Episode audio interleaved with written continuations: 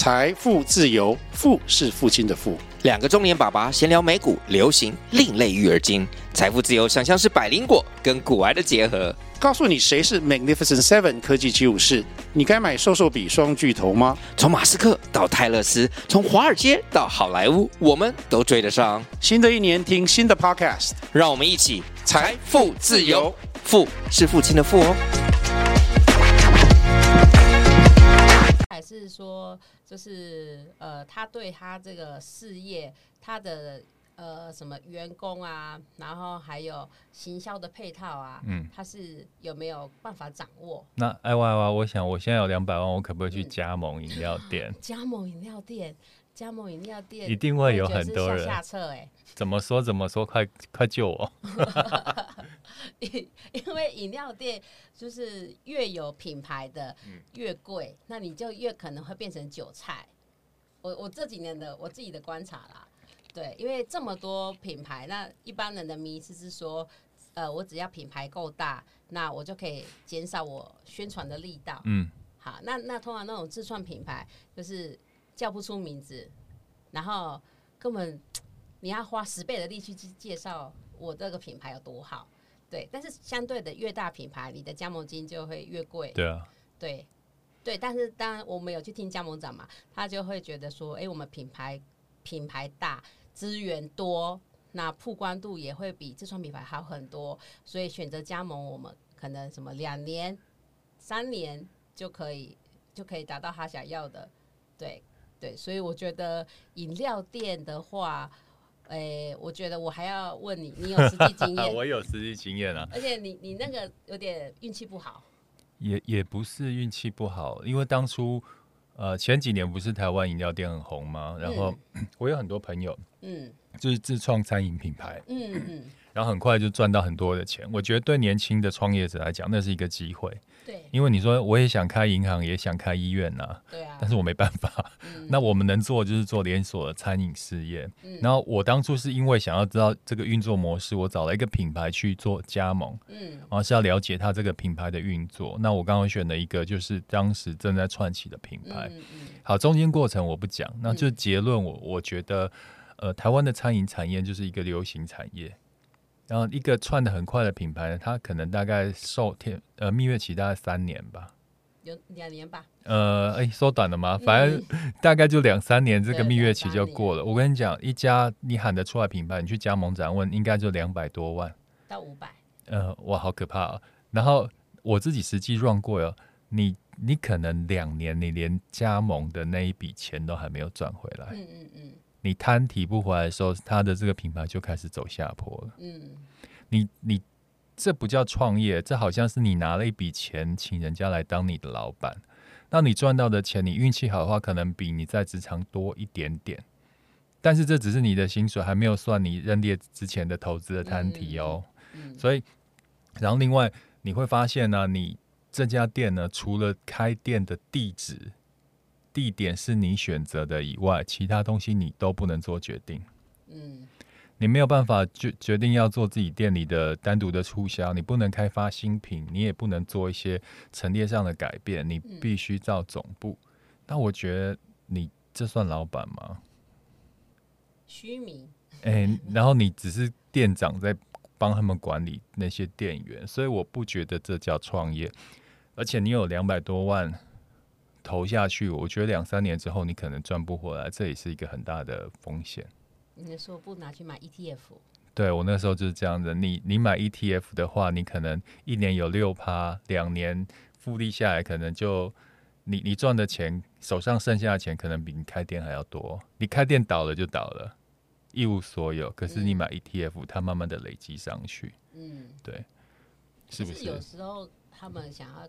自己当老板，他就圆他自己心里的梦啊。好啊，那你就拿钱去圆啊，你开心就好。我跟你讲，就算失败了，你开心就好，经历过就好。然后你也你也因为这些这次失败不会临老入花丛，到你五十岁再失败，你那时候一跌就不起了。所以我不觉得什么事都只有负面而已啊。对啊，所以所以我都大家你去啊 去啊没关系啊，但我会评估他能不能承受得起这个风险。像我一个朋友，就是也是在职场上跟我同梯的，现在快五十岁了，嗯，然后就卡在一个要升不升，就是公司好像也想要叫他早点退休，他有一种危机，他就想去加盟那个饮料店。像这样的年纪比较大一点，比较没有失败机会的那种。朋友，我都劝他千万不要。但是年轻的话，我可能会觉得，OK，你承受得了这个失败的话，你赔了两百多万，你赔赚得回来的话，还得起的话，我就很鼓励他去啊。嗯，对。怎么讲？感觉两百多万是小钱，对他来讲不小，但是他一定还得起。啊，是是是，因为因为就是我也是属于那种，人家讲我不太信，我要自己去看。嗯，对，所以在疫情没有那么严重的话，我们其实之前的加盟展我们都会去看。然后就会觉得每一年都要有很多新的收获，像像前年就很流行餐车，对，那很便宜耶，他他那个摊位写十九点九万，然后还被你精算成你等于那个一每天大概花多少钱当一个老板，然后再来下一个门槛是二十九点九，然后三十九点九，就是每个不同的门槛就会有不同门槛的小餐车，对，然后就会。你有心动吗？我没有啊，我觉得我是想说，哎，我还想做那个坐餐车的人。嗯嗯，就是因为如果餐车的需求增多了，那那我觉得做品牌很辛苦，可是做餐车它比较是固定的。哦，我懂你的意思。对，就我我有时候去看，我会觉得说，就是其实现在的创业门槛变得非常的低，门槛低，但成功率也很低啊。那些餐车其实。你看到这美好的数字，可是你你你餐车出去了，也要有人买啊，也要有消费者啊，而且通常这些餐车品牌力并不够。对，那你自己弄不是比他好吗？哦，你说自己对创一个品，我我知道你讲，其实有些加盟展，你看到有些品牌，它品牌力根本就不够。对，它是便宜而已。对啊。对。然后，但但我觉得有一些品牌也。很有趣，就是他弄得花枝招展，他也找了很多新闻，呃，去帮他背书，去帮他做最多的媒体报道。可是等你付了加盟金之后，才发现根本不是这么一回事。嗯，这就是行销高手操作出来的品牌。所以每个品，你看这种，他们都有各自的手法去操作他们的加盟的体系嘛。因为我们自己是。做行销广告人，我们很清楚他们在怎么做啊。是，对，对。可是我会觉得，你对他们会号称说，哎，整场加盟我收了一百多张意向书，对，就是很，我们也知道意向书不代表成交啊。但是不懂的人就会觉得，哦，好像这品牌很厉害，对。然后就会有那些迷途羔羊就入了这一个品牌，然后就发现说，天哪！连那个桌子、椅子那些奇奇怪怪的东西都要跟总公司买。对，因为他也许他加盟金很低，但是后面有一些蛋书，你原物料啊，还有一些生产器具必须跟总公司采购，他都把一些他的利润灌在上面。对，对，最可怕的是这些东西在淘宝都买得到。对啊，对啊，所以，哎，我是不太建议大家去走加盟这个途径了。是是，对，所以我会觉得。呃，那我们也有听业界的朋友说，他就是入了一个看起来光鲜亮丽的家呃饮料店，然后呢，但是我们就是呃有资源的人都知道，那个老板已经准备要抛下这个品牌，另创一个新的品牌了。我可能知道你在说哪一个，因为我们有看过他本人，对，然后我会觉得说，哇，那这样子，呃，很多人他可能是真的是把他。存到的钱都投入了，那你这样子说收就收，那些人最后进去的不是很可怜？所以自己脑袋要清楚，我真的觉得创业脑袋要清楚。创业脑袋要清楚，对啊，所以对，所以最后还是回归到我我的我来上我的课的，我都会鼓励他们要想清楚。嗯，对，因为真的是太大的失败几率。嗯，对。那你之前也有开过？什么火锅店嘛？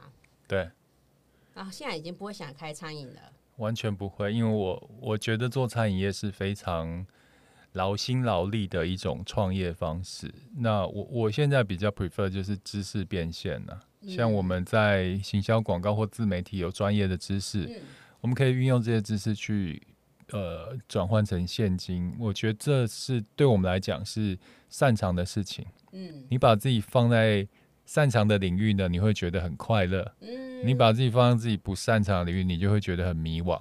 嗯，对，所以我在做餐饮业那段时间，我觉得非常的迷惘。因为 那是我做吗？要啊，那就是我不擅长的事情啊。那你还可以开到世间。就是小时候比较疯一点嘛，小时候比较冲，也比较没有想太多。那时候才二十六到三十二岁。可是开到世间，你的周转金也不少哎。其实我们都收现金，哦，所以会有一个金流的一个假象。对。那时候也算是自创品牌吗？对，哎，算吧，算，应该算自创品牌。后来就是被嗯坏人可以这样讲吗？也也不是坏人啦，就是一路上你就会。感受到很多人性的比较不好的一面嘛，那当然自己也是觉得啊，赚不到钱，然后又要承受这么多黑暗面呢，想说算了，就是收起来，重新再来这样子。对，我记得那好像是第一本书还是第二本书提到，第一本应该是第一本游戏，然后你又回去广告公司了，对对，就开始回职场，然后自己开广告公司。哦，对，所以所以你你的那个。粉丝应该也有很多这种想要创业的，嗯，那所以你会让他去试，还是你会先问他年龄？呃，前几年我比较常分享创业的文章，真的是蛮多人来问我，但我大概问几个问题之后，我就知道他适不适合创业。嗯，哪些问题？我先问一下他创业的类别是什么？类别是？对，然后呃，如果他。什么都不知道，然后有一些还问我说：“哎，威爷，我想创业，什么比较有搞头的？”我就想说：“你不要创业了。”嗯。然后比如说他讲说：“好，手工皂好了，他自己去学了，可以做手工皂。”嗯。那我就叫他问说：“那你知道网络上有多少人在卖手工皂吗？”不知道。对。那你手工皂的优势是什么？他说：“因为都是纯天然的精油什么的。”嗯。然后我就会叫他去，Google 是很好的老师，你去查看网络上有多少手工皂，有多少人是纯天然的精油什么，他会发现一大堆人，他活在自己的世界里面，对，他会发现很多人都这样做。好，当大家都要这样做的时候，我就问他说：“那你怎么在这些品牌里面让大家被看到？你的行销策略跟广告广告策略，还有你自己的资金是什么？”嗯，问到这里，他就知道他什么都不懂，他就会乖乖回去了。你的书看十遍，也也不用看十遍，看一遍就知道了。因为其实你只想要卖手工，但后面有太多东西你没有想到了。对，而且做生意，你可能刚做手工皂，你身旁的亲朋好友会帮你捧场。嗯，那第二次再下一步呢？你要怎么去走出同温层，让这些非亲朋好友的人去买东西？你的广告策略、行销策略是什么吗？嗯，你都没有想清楚啊！真的。所以你多问几个问题，他就会知道他真的没有想清楚，就会乖乖回去重新再想过这样。嗯，听得懂的还好吧？有的听不懂的话嘞，就去啊，就 就去。对啊，就去经历一一下，他就懂啦。哦，对我之前有看一本书啊，还是一篇文章，他就说，他就说创业就像一场转游。嗯，对。我后来这几年终于懂“转游”那两个字是什么样的感受了。什什么意思？什么什么感受？就是以前当员工的时候，你就在算说，哇，这里这个这个月有几天年假，然后什么时候会发奖金，然后你都不用，你就做好你的工作，对，然后每个月等五号就会有薪水。可是我自己当老板之后，我就发现说，客户在哪里？下个月的业绩在哪里？然后我每个月还要付会计师的费用，就是那个承担的压力是完全不同的。我觉得每个人的人生都自己选择的，没有没有谁比较厉害比较屌。如果我也经历过当员工，就像你讲的，我只要下班以后都是我的时间，我不回电话不接电话，然后就是的。应该不会吧？诶，以前上班比较就是下了班就不会有什么多余的事情的。那时候觉得很快乐，但那时候忧虑就是钱很少，那时候就不够花。那你现在当老板之后，哎，你发现你可能一周七天都在工作，然后晚上十二点一点都要回讯息，早上一起床的时候已经一排讯息，你会觉得很有压力。可是好处是你可以赚到比之前当员工更多更多的钱。嗯，对啊，所以就是你取舍你要什么样的生活啊？